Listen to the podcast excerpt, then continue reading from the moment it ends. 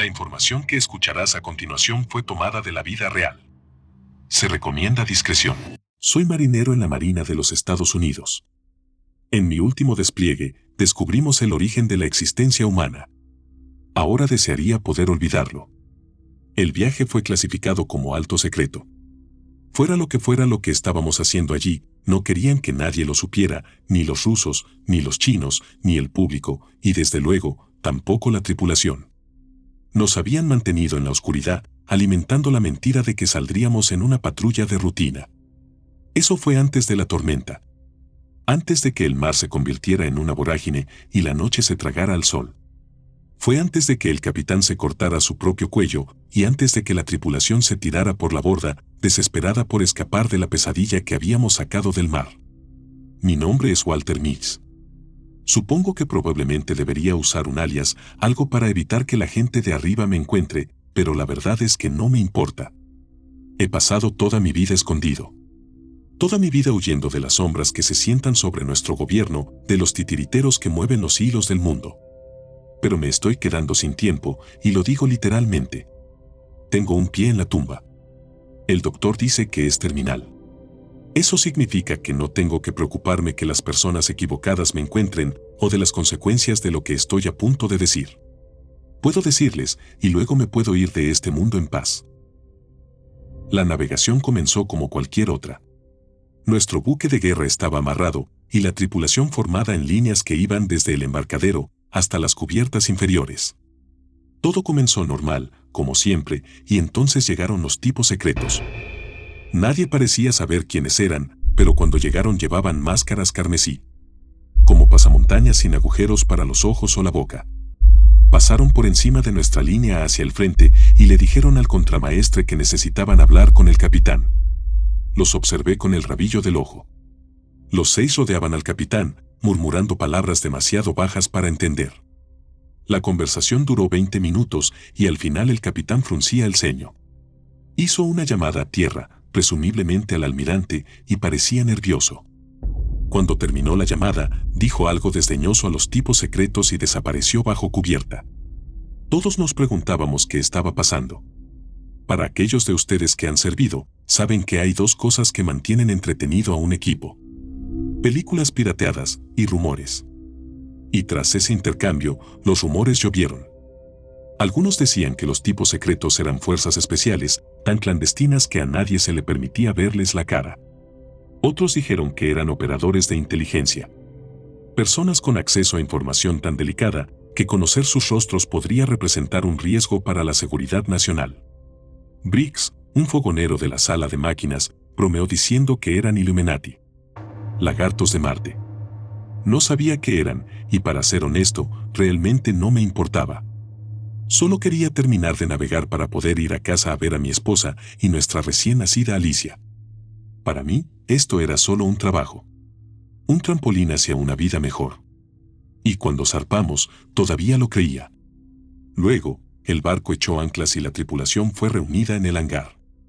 El capitán estaba al frente con tres de los secretos a cada lado. Se quedaron en silencio, mirándonos detrás de sus máscaras. El capitán se aclaró la garganta y dijo que antes de nuestra partida recibió la noticia de que nuestra misión había cambiado y ya no era una rutina. Entonces el capitán pasó un frasco de pastillas. Cada uno de nosotros recibió instrucciones de tomar una pastilla de la botella y llevarla encima en todo momento en caso de emergencia, pero nunca usarla en caso contrario. ¿Qué es? preguntó Briggs en la parte de atrás. Cianuro, respondió el capitán. La risa ondeó a través de la tripulación. En serio, gritó alguien más. ¿Esto es para la malaria? ¿Estamos desplegando? El capitán suspiró, mirando de reojo a los secretos que permanecían silenciosos. Es cianuro, y si sabes lo que te conviene, te asegurarás de no perderlo. Con eso, salió corriendo y los secretos lo siguieron. Esa noche, Briggs murió probó la cápsula. Creyó que todo el asunto era una broma tonta. Que no había manera de que nos dieran cápsulas de cianuro cuando ni siquiera confiaban en que limpiáramos los baños sin supervisión. Sus últimas palabras fueron, sabe a chocolate. Briggs murió rápido. Murió rápidamente en un lío de mierda y meado, pero solo tomó unos segundos. llevar su cadáver a través del barco tomó minutos. Minutos que se sintieron como horas. Una vez que llegamos a la enfermería, el médico trató de resucitarlo.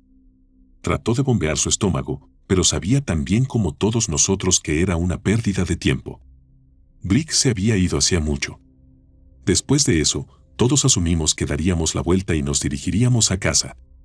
Que dejaríamos el cuerpo de Briggs, presentaríamos nuestros respetos y nos tomaríamos un par de días para llorar antes de reanudar la misión. Pero el capitán nos informó que el viaje continuaría. No estaríamos dejando el cadáver de Briggs, porque esta misión fue clasificada como extremadamente secreta. Y no solo eso, sino que la nave se bloquearía, cortando todas las comunicaciones. Eso significaba que no había manera de llamar a casa. Y no hay forma de que nos llamen. Estábamos aislados y solos, y luego el capitán tuvo el descaro de decirnos que las cosas iban a empeorar. Que la muerte de Briggs, por trágica que haya sido, probablemente sea la punta del iceberg. La tripulación estaba furiosa. Confundida. Sin embargo, sobre todo, estábamos desconsolados. Muchos de nosotros tiramos nuestras cápsulas de cianuro, odiando el recuerdo de lo que representaban. Pasaron tres días después de la muerte de Briggs, tres días de luto. Del barco navegando por el Pacífico, mientras la tripulación se deshacía lentamente, susurrando teorías sobre lo que estábamos haciendo allí y sobre lo que el capitán quiso decir con que las cosas empeoran. Es China, escuché decir. Tienen un arma secreta y vamos a desmantelarla. Vi un video de YouTube sobre esto. Si nos atrapan, nos van a torturar hasta la mierda, por eso nos dieron el cianuro. A la mierda con eso. Suenas totalmente loco. Es Rusia, tonto. Tiene que ser. Se están preparando para atacar y nos enteramos, así que ahora vamos a hundir sus submarinos. ¿A qué te refieres con por qué? Entonces no pueden atacarnos después de que los jodamos. Esto es un suicidio. No sabía qué pensar. Nunca había experimentado algo así, así que simplemente me desperté, hice mis relojes y volví a la cama. Traté de no hablar sobre lo que estaba pasando porque cada vez que lo hacía, el recuerdo de Briggs volvía y me dolía como un puñal en el estómago. Él y yo habíamos pasado juntos el entrenamiento básico. Navegamos hacia arriba y abajo por todo el noroeste del Pacífico e incluso creó un juego para encontrar monedas antiguas en todos los puertos. Así que, mantuve la cabeza baja. Estaba haciendo mi trabajo cuando la advertencia del capitán se hizo realidad. Era una guardia nocturna y yo había estado dirigiendo el barco en el puente. En un momento estábamos navegando a través de aguas tranquilas en una noche brillante y sin nubes, y al momento siguiente todo desapareció. La oscuridad se hizo total, como un interruptor de luz que se apaga. Recuerdo al oficial de guardia moviéndose hacia las alas del puente y mirando hacia el cielo, tratando de determinar si la luna se había deslizado detrás de una nube. Cuando volvió, parecía confundido y agitado. Fue extraño para mí porque teníamos radares, así que no era como si estuviéramos navegando a ciegas. Llamó al capitán y le informó que la luna había desaparecido. Mantén el rumbo, ordenó el capitán. Pero señor. El capitán colgó y se cortó la comunicación. A la mañana siguiente el sol nunca salió. El cielo se mantuvo tan negro e inquietante como la noche anterior. Alrededor de este tiempo, los tipos secretos comenzaron a actuar de manera extraña. Mientras que antes se quedaban más o menos en sus camarotes, ahora vagaban por el barco sin rumbo fijo y murmuraban tonterías en voz baja. De vez en cuando veíamos un par de ellos dirigiéndose a cubiertas con un pequeño radio y una antena portátil. Lo instalaban y se sentaban allí durante horas. En su mayoría, no hablaban por el micrófono, solo escuchaban el zumbido estático del altavoz. Sin embargo, de vez en cuando, los escucharías chillar en el micrófono. Una vez vi a uno llorando. Simplemente llorando en silencio, con las manos agarrándose la cabeza. Las discusiones de la tripulación se volvieron más erráticas. Hablar de superarmas rusas o chinas casi se desvaneció, y ahora la teoría era que estábamos haciendo contacto con extraterrestres. Que habíamos localizado una nave espacial derribada y estábamos intentando comunicarnos con ella. Es por eso que el cielo se había jodido. Es tecnología de encubrimiento alienígena diseñada para mantener oculta su nave. Si lo conseguimos primero, podremos viajar a diferentes planetas. De ninguna manera. te dije que los rusos nos iban a atacar y ya lo hicieron. ¿Por qué crees que está tan jodidamente oscuro? Invierno nuclear. La ceniza y el hollín taparon el sol. Ninguna teoría estaba cerca de la verdad. Nadie a bordo tenía idea de que tan mal estaban las cosas o que tan mal se iban a poner. Si lo hubiéramos hecho, habríamos organizado un motín en ese mismo momento y habríamos dado la vuelta al barco. Pero no lo hicimos. La semana siguiente transcurrió en confusión y desesperación. La tripulación se volvió más irritable. Las personas que generalmente eran alegres de repente se criticaban entre sí, peleándose por las cosas más insignificantes. Los comentarios se convertían en peleas en cuestión de segundos. Solamente el café frío provocó peleas a puñetazos. La falta de papel higiénico dejó a un marinero con un ojo morado y sangre en la nariz. Pero esos eran problemas manejables. No tan fuera de lo común que no estuviéramos equipados para tratar con ellos.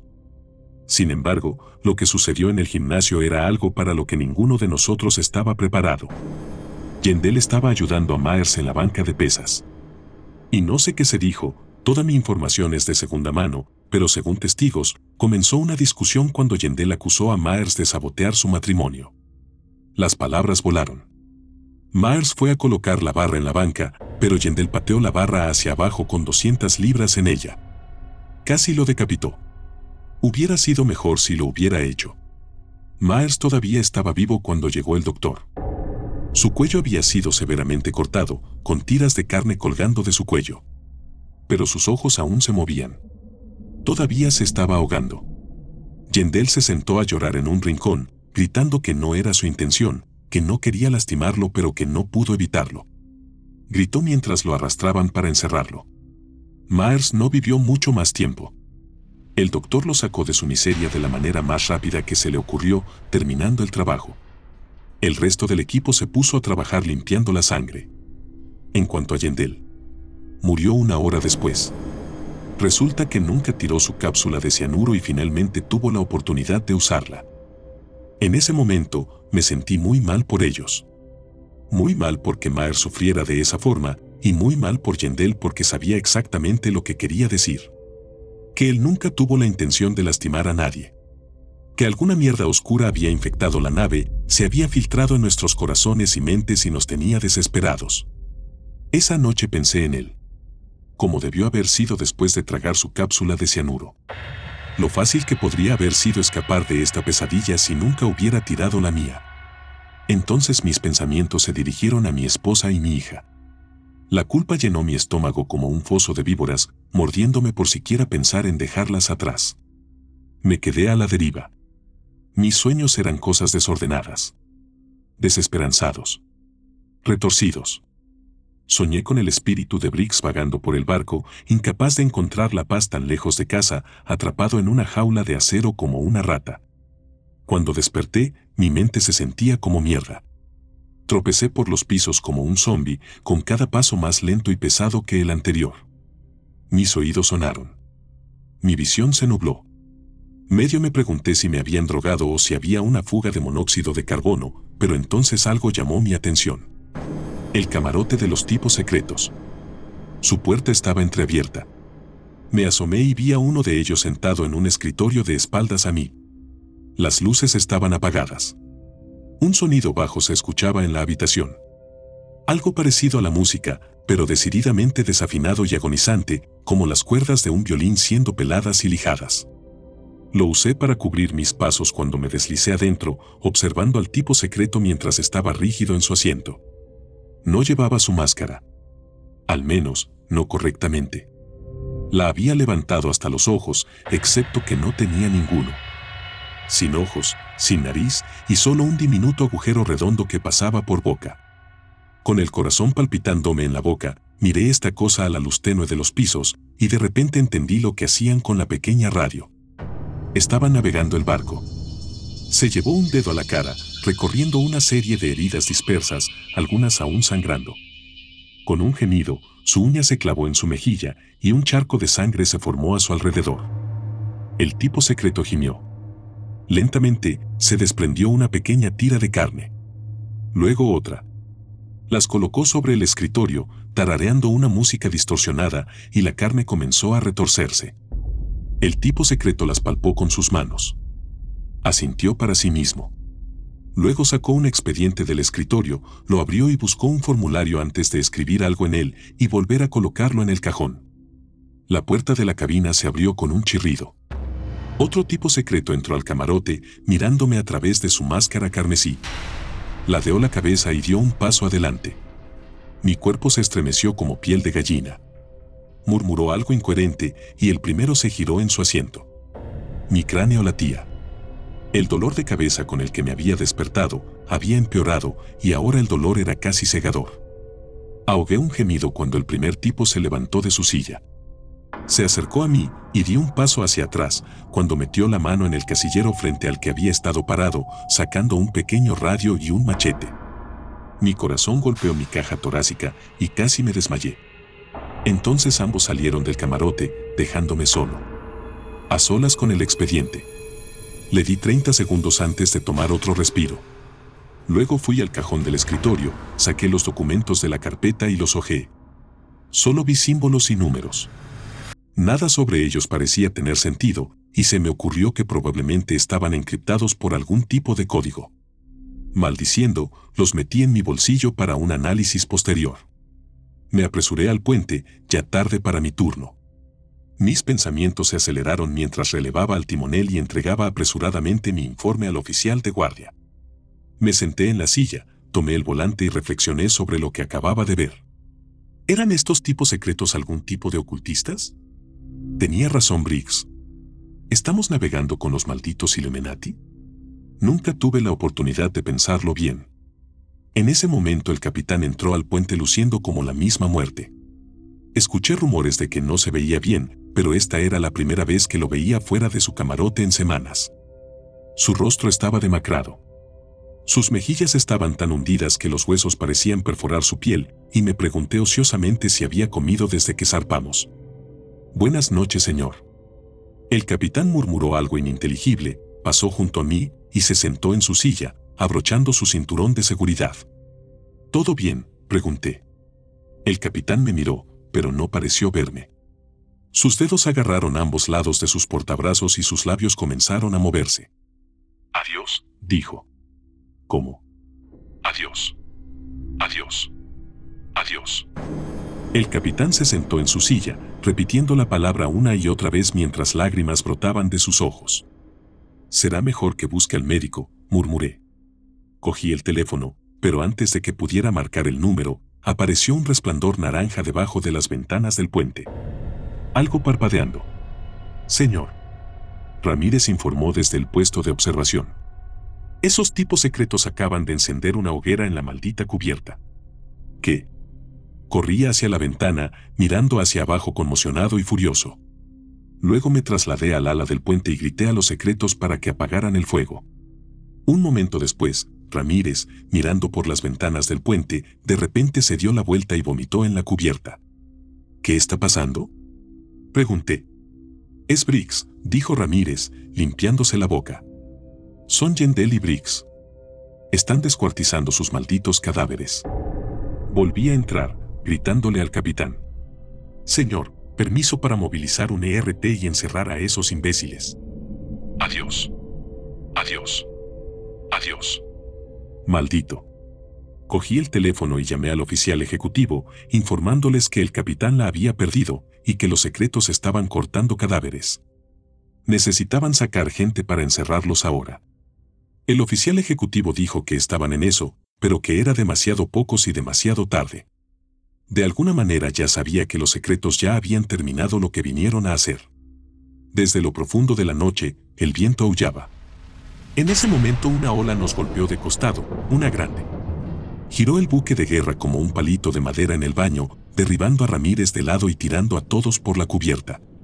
Me las arreglé para estabilizarme contra la consola del timón. Jesucristo, susurré. Me abroché el cinturón de seguridad.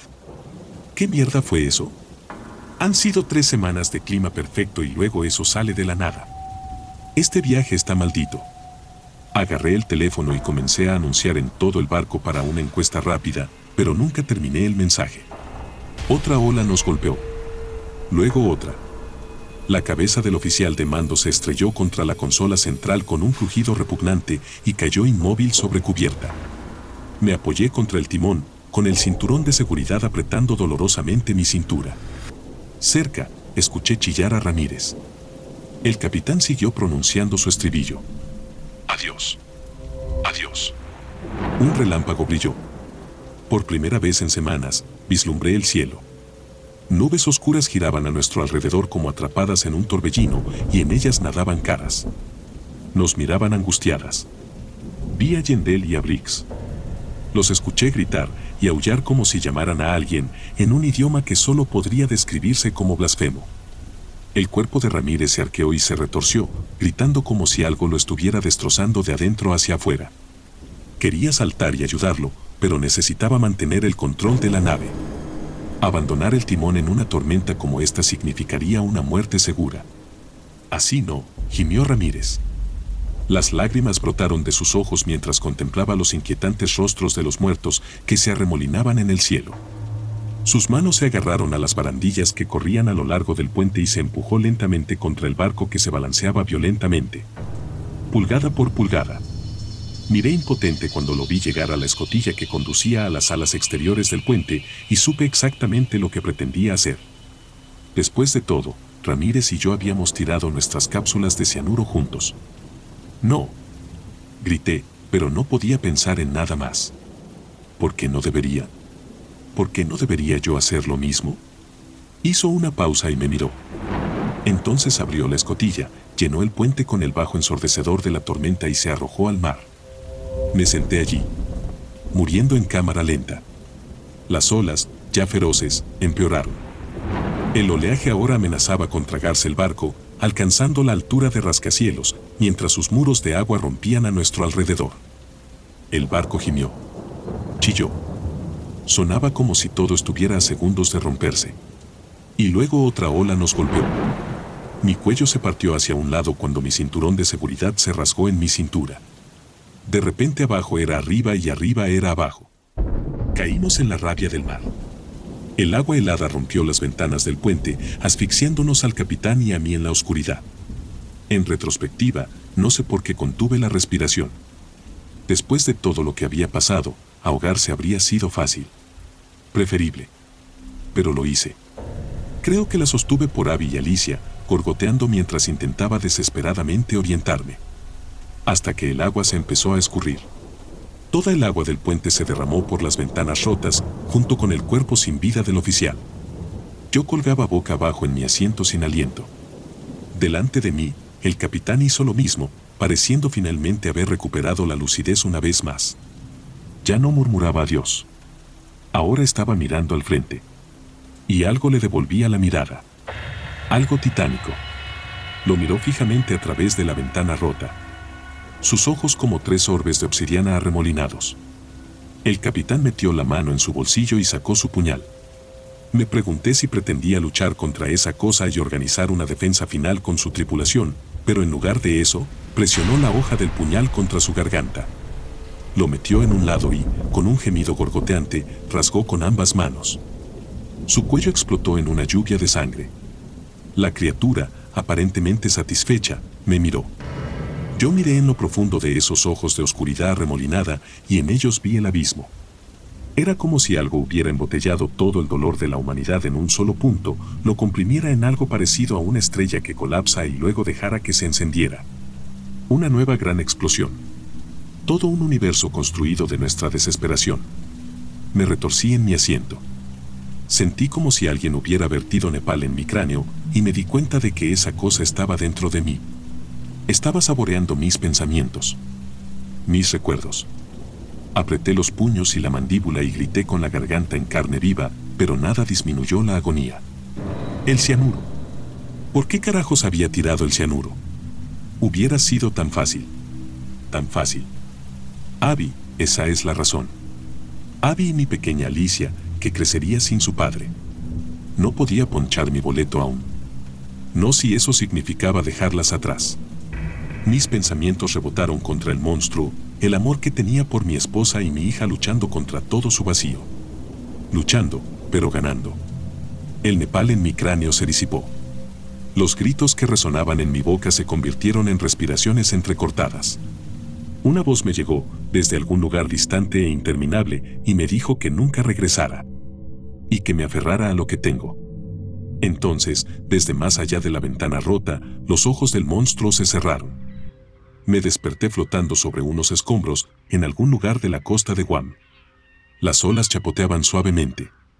No había señales de mi barco, mi tripulación, ni el monstruo que habíamos descubierto en medio del mar. Estaba tranquilo. Pacífico. Las gaviotas graznaron en lo alto y una campana me llamó la atención. A cierta distancia había un pequeño barco pesquero. Parecía haberse desviado del rumbo y navegaba en mi dirección. Los miembros de la tripulación parecían diminutos puntos gritando en la cubierta. Me salvaron la vida. Pero también lo hizo el monstruo en el mar. El monstruo que llegué a conocer como Edén. Los documentos que le había quitado a los tipos secretos estaban muy dañados y empapados, pero no eran ilegibles. Traducirlos tomó tiempo, pero lo logré. Todo con la ayuda de varias personas que no mencionaré aquí por razones obvias, pero lo que descubrimos fue inquietante y espantoso. Aprendimos que a la teoría de la evolución le faltan componentes que no cuenta la historia completa. Nos dice que la vida se originó a partir de la sopa primordial. Dice que comenzamos como organismos básicos que salían del mar, pero lo que no nos dice es que esos organismos no eran milagros. Eran nacimientos. Hace mil millones de años, algo llegó a nuestro planeta desde el lejano cosmos. Una criatura de un poder insondable. Se asentó en lo profundo del océano y comenzó a crear todo tipo de formas de vida, aprendiendo sobre la marcha. Eventualmente, estas iteraciones llevaron a la creación de la humanidad. En un esfuerzo por mitigar su propia soledad, hizo algo que nunca antes había intentado. Compartió fragmentos de su propia mente, su propia conciencia, con la raza humana en un esfuerzo por acelerar nuestra evolución. Fracasó. Ese vínculo con su mente resultó irrompible. Incluso cuando intentó inculcar virtudes dentro de la humanidad, para inspirarnos hacia el amor, la compasión y la paz. Nuestros instintos más bajos ganaron caímos una y otra vez en ciclos de violencia y guerra, violación y asesinato. Envenenamos a Edén con nuestra corrupción. Pero ella persistió. Sabía que romper su vínculo con nosotros significaría el fin de la humanidad tal como la conocemos, que cualquier empatía que tengamos se desvanecería. Como una madre, no podía dejarnos ir. Creía que podíamos ser mejores, si no ahora, eventualmente. Pero ha pasado demasiado tiempo. La herida se ha infestado, no ha sido tratada y Edén está muriendo. Todo nuestro odio y codicia, nuestra sed de destrucción ha alcanzado su masa crítica y está empezando a colapsar, llenándola de locura. La madre que nos dio a luz se ha ido. Un monstruo ha tomado su lugar. Los tipos secretos saben todo esto. Según sus documentos, creo que tienen la intención de acabar con ella antes de que acabe con la humanidad. La intención de este viaje era golpear primero, lo aterrador es que no parecían saber qué pasaría cuando ella muriera. ¿Simplemente se hundiría en el fondo del océano, pudriéndose durante décadas? ¿Se escaparía toda esa locura de ella, infectando al mundo en un miasma de locura? Había muchas variables que parecían incapaces de explicar, pero había una certeza de la que estaban absolutamente seguros. Que perderíamos nuestra conexión con ella. Perderíamos nuestro amor, nuestra empatía, nuestras almas y para ellos la supervivencia valía la pena. No lo creo porque mi empatía es la única razón por la que escribo esto hoy. El amor por mi hija me salvó esa noche. Cuando Edén me miró a los ojos, aún tan llenos de corrupción humana como estaba, parte de ella vio mi necesidad de volver a ver a mi familia. Creo que por eso me dejó ir. Ella vio que aunque gran parte de la humanidad había caído en el egoísmo y la codicia, todavía había algunos entre nosotros que llevaban su antorcha todavía quedaban aquellos con amor en nuestros corazones. Y es por eso que creo que todavía había amor en ella. Pero eso fue hace muchos años y los tiempos han cambiado. La humanidad se ha vuelto más retorcida, más corrupta que nunca. A mi alrededor, veo el amor secándose, la empatía ardiendo en las brasas del egoísmo y la inquietud, y no puedo evitar preguntarme si los secretos tuvieron éxito en su misión. No puedo evitar preguntarme si Eden finalmente está muerta. Si te gustó este episodio no olvides suscribirte y compartirlo con alguien que querrás asustar.